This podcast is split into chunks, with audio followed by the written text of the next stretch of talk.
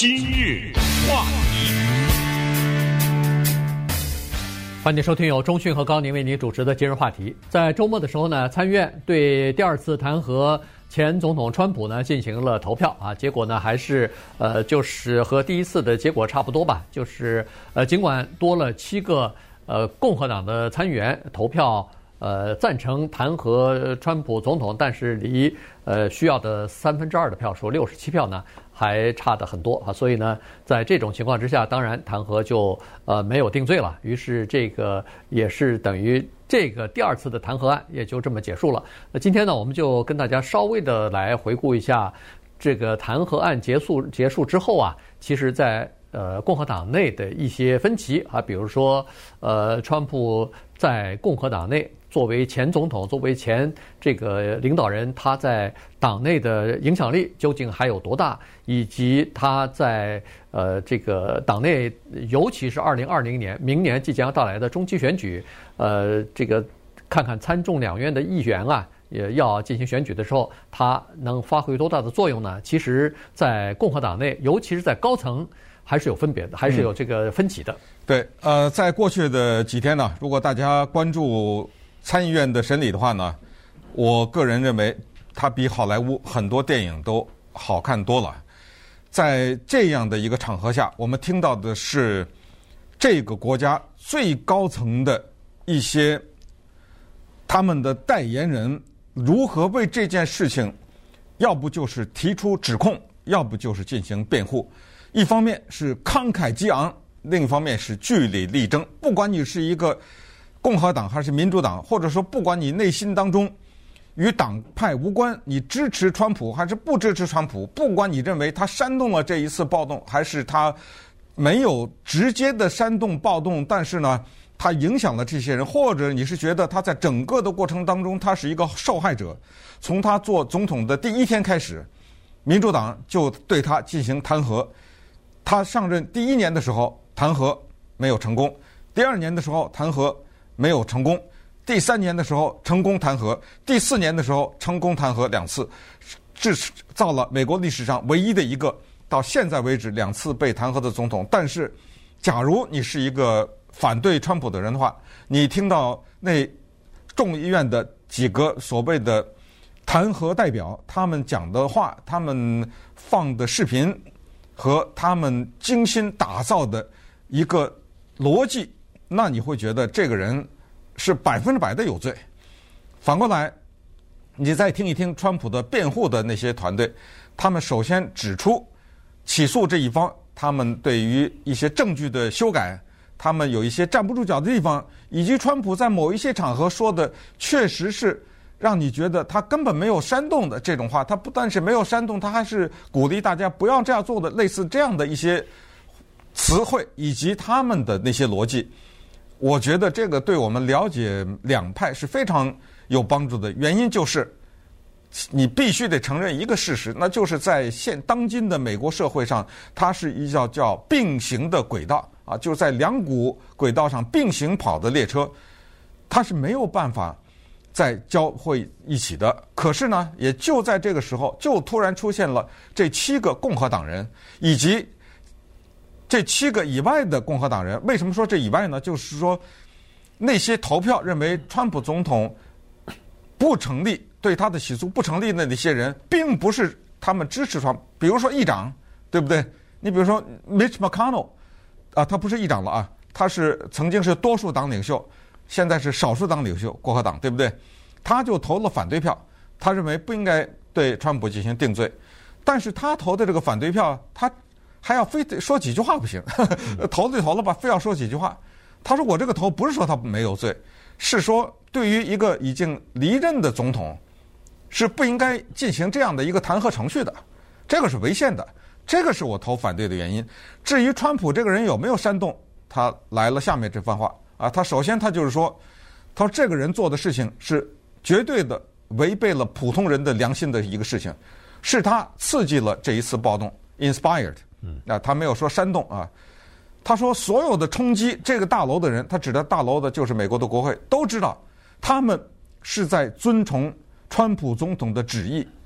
他们之所以这样做，就是因为这个人这个败选的总统，他有地球上最大的扬声器，他在过去的这一段期间不断的加码制造谎言，这是很重的话呀。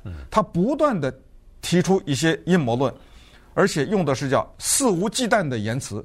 哇，这简直就是对川普一个应该说是一个无情的谴责呀。呃，这样的一些人，Nikki Haley，大家也知道，原来是南卡罗来纳州的州长，一个印度裔的一个女性，呃，政治前途很不得了的，对不对？后来是美国驻联合国大使，她也是说，呃，她曾经是那么那样的支持川普，她也是发表声明。当然，这是在弹劾投票之前，她就说了，他说我们这个党共和党绝对的被这个人给误导了，啊，我们不能再跟他走下去，等等，就是这就是党内的不和谐的声音。所以这个呢，是共和党实际上要面对的，就是叫做所谓弹劾后的川普时代怎么定位这个党的问题。这也是我们今天要稍微对这个情况进行分析的一个主题。对，在这个共和党内呢，基本上是属于三股政治势力啊。一股政治势力呢是呃铁杆的，或者说是比较坚定的支持川普的。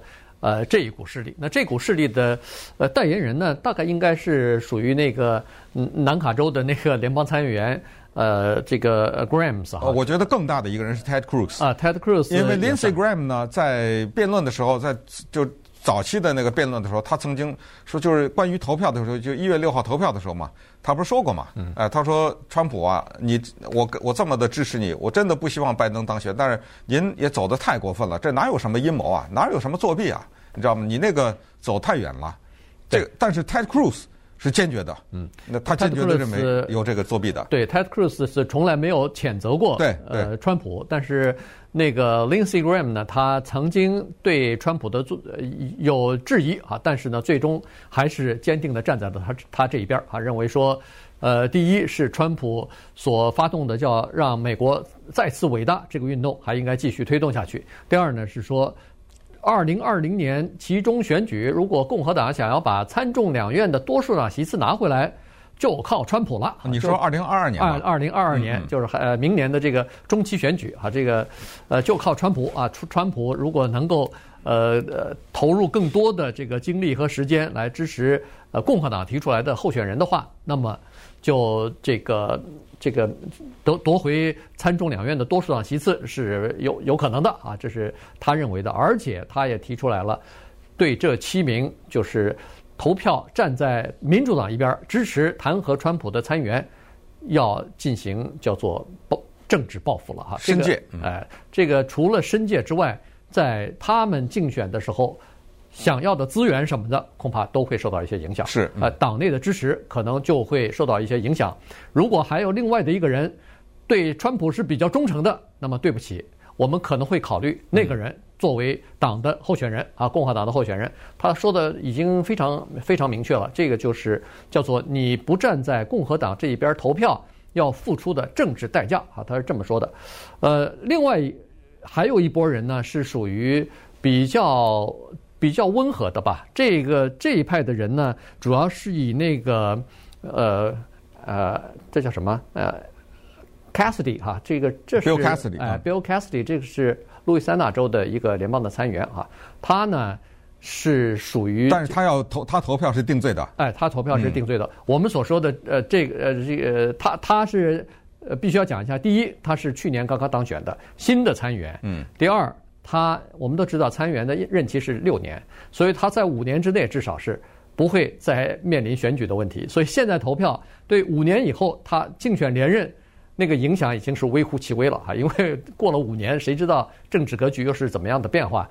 但是呢，他的在接受采访的时候，在投票之后接受采访的时候，他是认为说，呃，从目前的状况来看，川普在党内的影响力将将会日益的。越来越削弱，越来越少啊，而不会是越来越多啊。呃，有几个原因，待会儿我们可以会讲一下。第一，就是他在党内原来在第一次弹劾的时候，我们都知道，在众议院里边是百分之百呃忠于川普，没有呃没有啊，Romney Romney 叛变了。呃，Romney 是参议院，众议院里边哎，众议院是百分之百，参议院里边只有一个 Romney。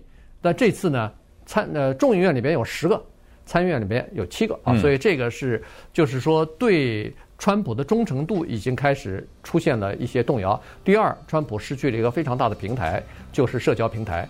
那个 Twitter，Twitter 很多社交平台，呃，Twitter 啊，Facebook 啊，Twitter 是宣布了永久性的封闭和关闭它的这个平台了哈，所以呢，他失去这个平台，同时呢，他也没有担任总统的那个实质上的那个可以动用的国家的权利了，所以在这种情况之下，他的影响力可能会削弱啊，这个是另外一派人的观点。那么第三派的人的观点呢，就是说，呃，在这次宣布。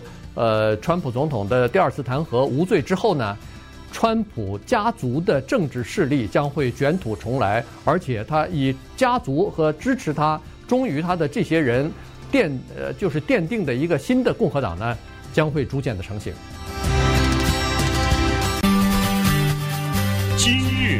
话题。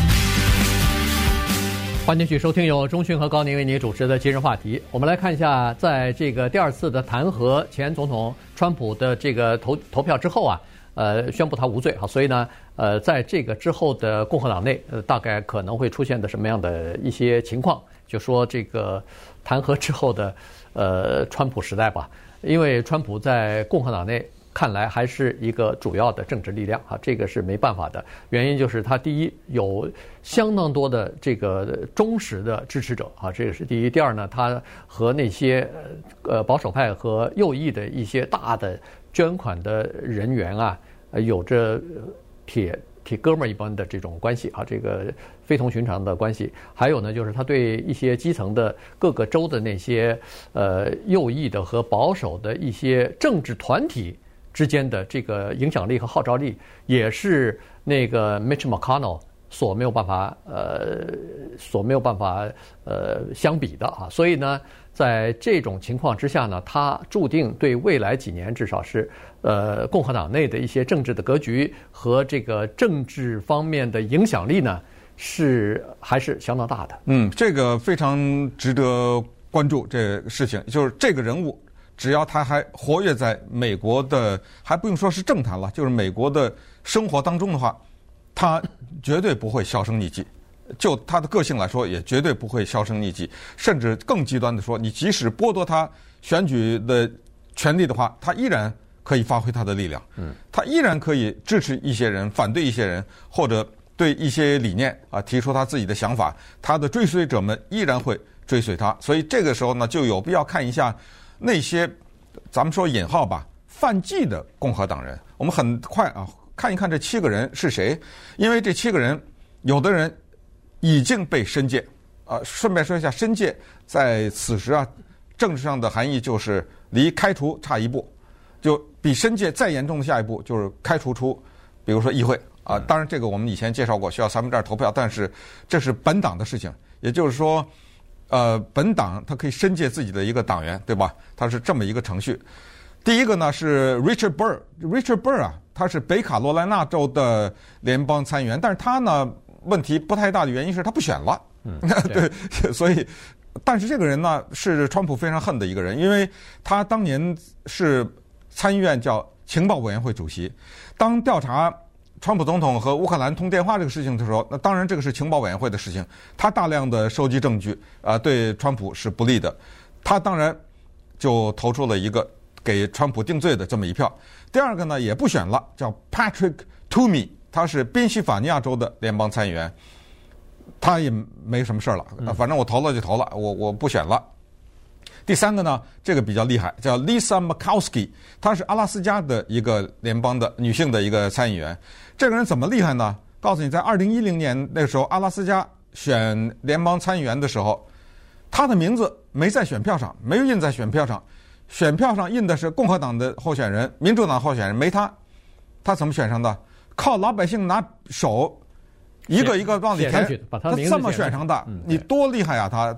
他呢，这一次呃发表了激烈的言辞啊，他就是说我为什么投定罪？他说我告诉你们，川普这个人，你从这件事情就看出了他的本性，他不在乎他的副总统的生命安危，他不在乎国会这些众议员也好、参议员也好，他不在乎他们的安危，他不在乎维持国会安全的警察的安危，他只在乎一个人，就是他自己，嗯，和他的连任。所以，嗯，哎，他这个不行啊，他绝对的煽动了这个暴动，我不能。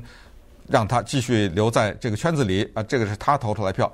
然后呢，Murkowski 接下来就是刚才说的 Bill Cassidy，Cassidy 他已经选连，他二零一四年进入到参议院，哗一下六年过去，在二零二零年刚刚十一月三号的时候选了连任，所以他还有五年呢。呃，他已经被申诫了，呃，被自己的那个路易斯安那的申诫。他是一个肠胃科的医生啊，他是从医生变成了呃从政的一个人物，他是党内的相对来说。比较温和的，但是在川普这个问题上，他立场鲜明。呃，Romney 就更不用说了，家大家太熟了哈。Mitt Romney 曾经跟奥巴马竞选总统，而且呢，他有呃两个大本营，一个是他的家乡，就是犹他嘛，他是个摩门教徒；再一个就是麻省啊，他是麻州的州长啊，对不对？呃，他的支持率是相当高的啊。由于他的，咱也不敢说无懈可击，但至少。他的人品吧，呃，比较受人尊重啊。这个人因为他，呃，非常的虔诚的教徒，而且他是做到了这个教对他的一些规定啊，所以这个人比较受人尊重。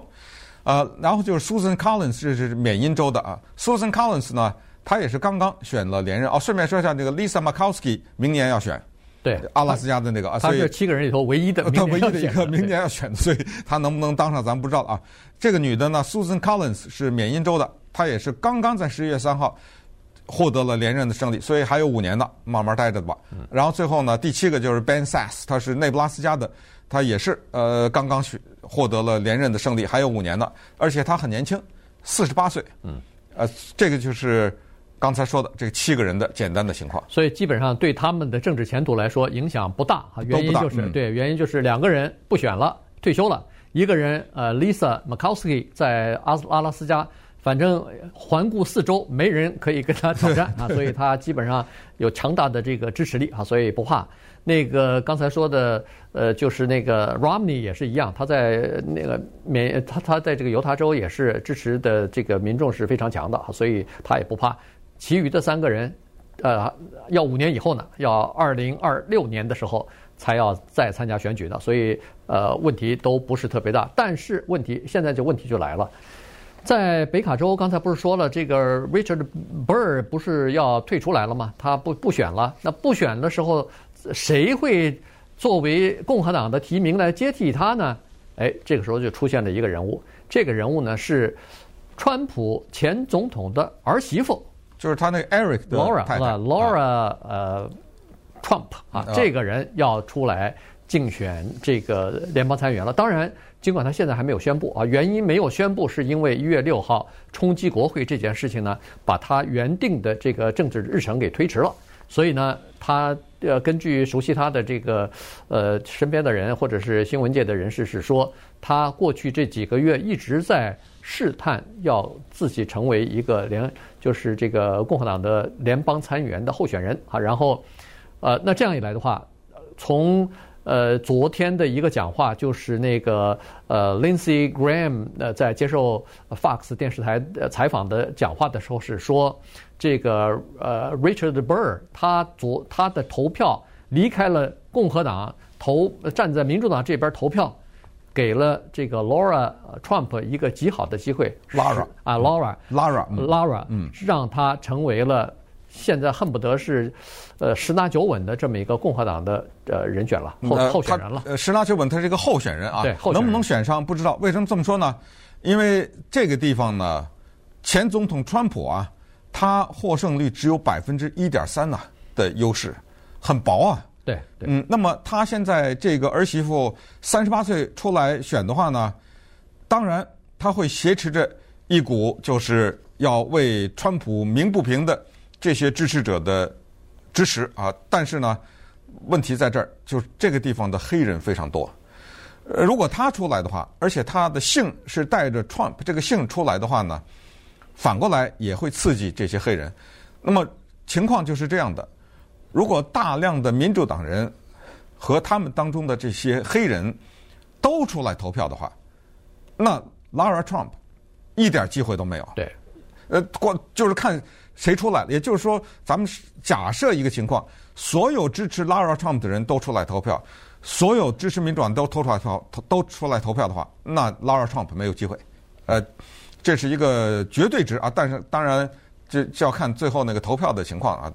但是这个是一个大家要面临的一个现实。还有人说什么他呃，川普的女婿啊、女儿啊什么之类，对不对？对啊，这些就家族里的成员都可以出来，因为他们带着一个叫做 Kennedy phenomenon，就是叫做甘乃迪或者肯尼迪现象。这是什么呢？就是。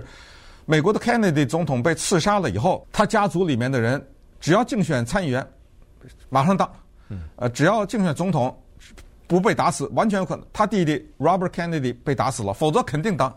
呃，为什么呢？因为当时就有一个社会学的分析，就是美国人觉得欠他的，欠他这个家族的。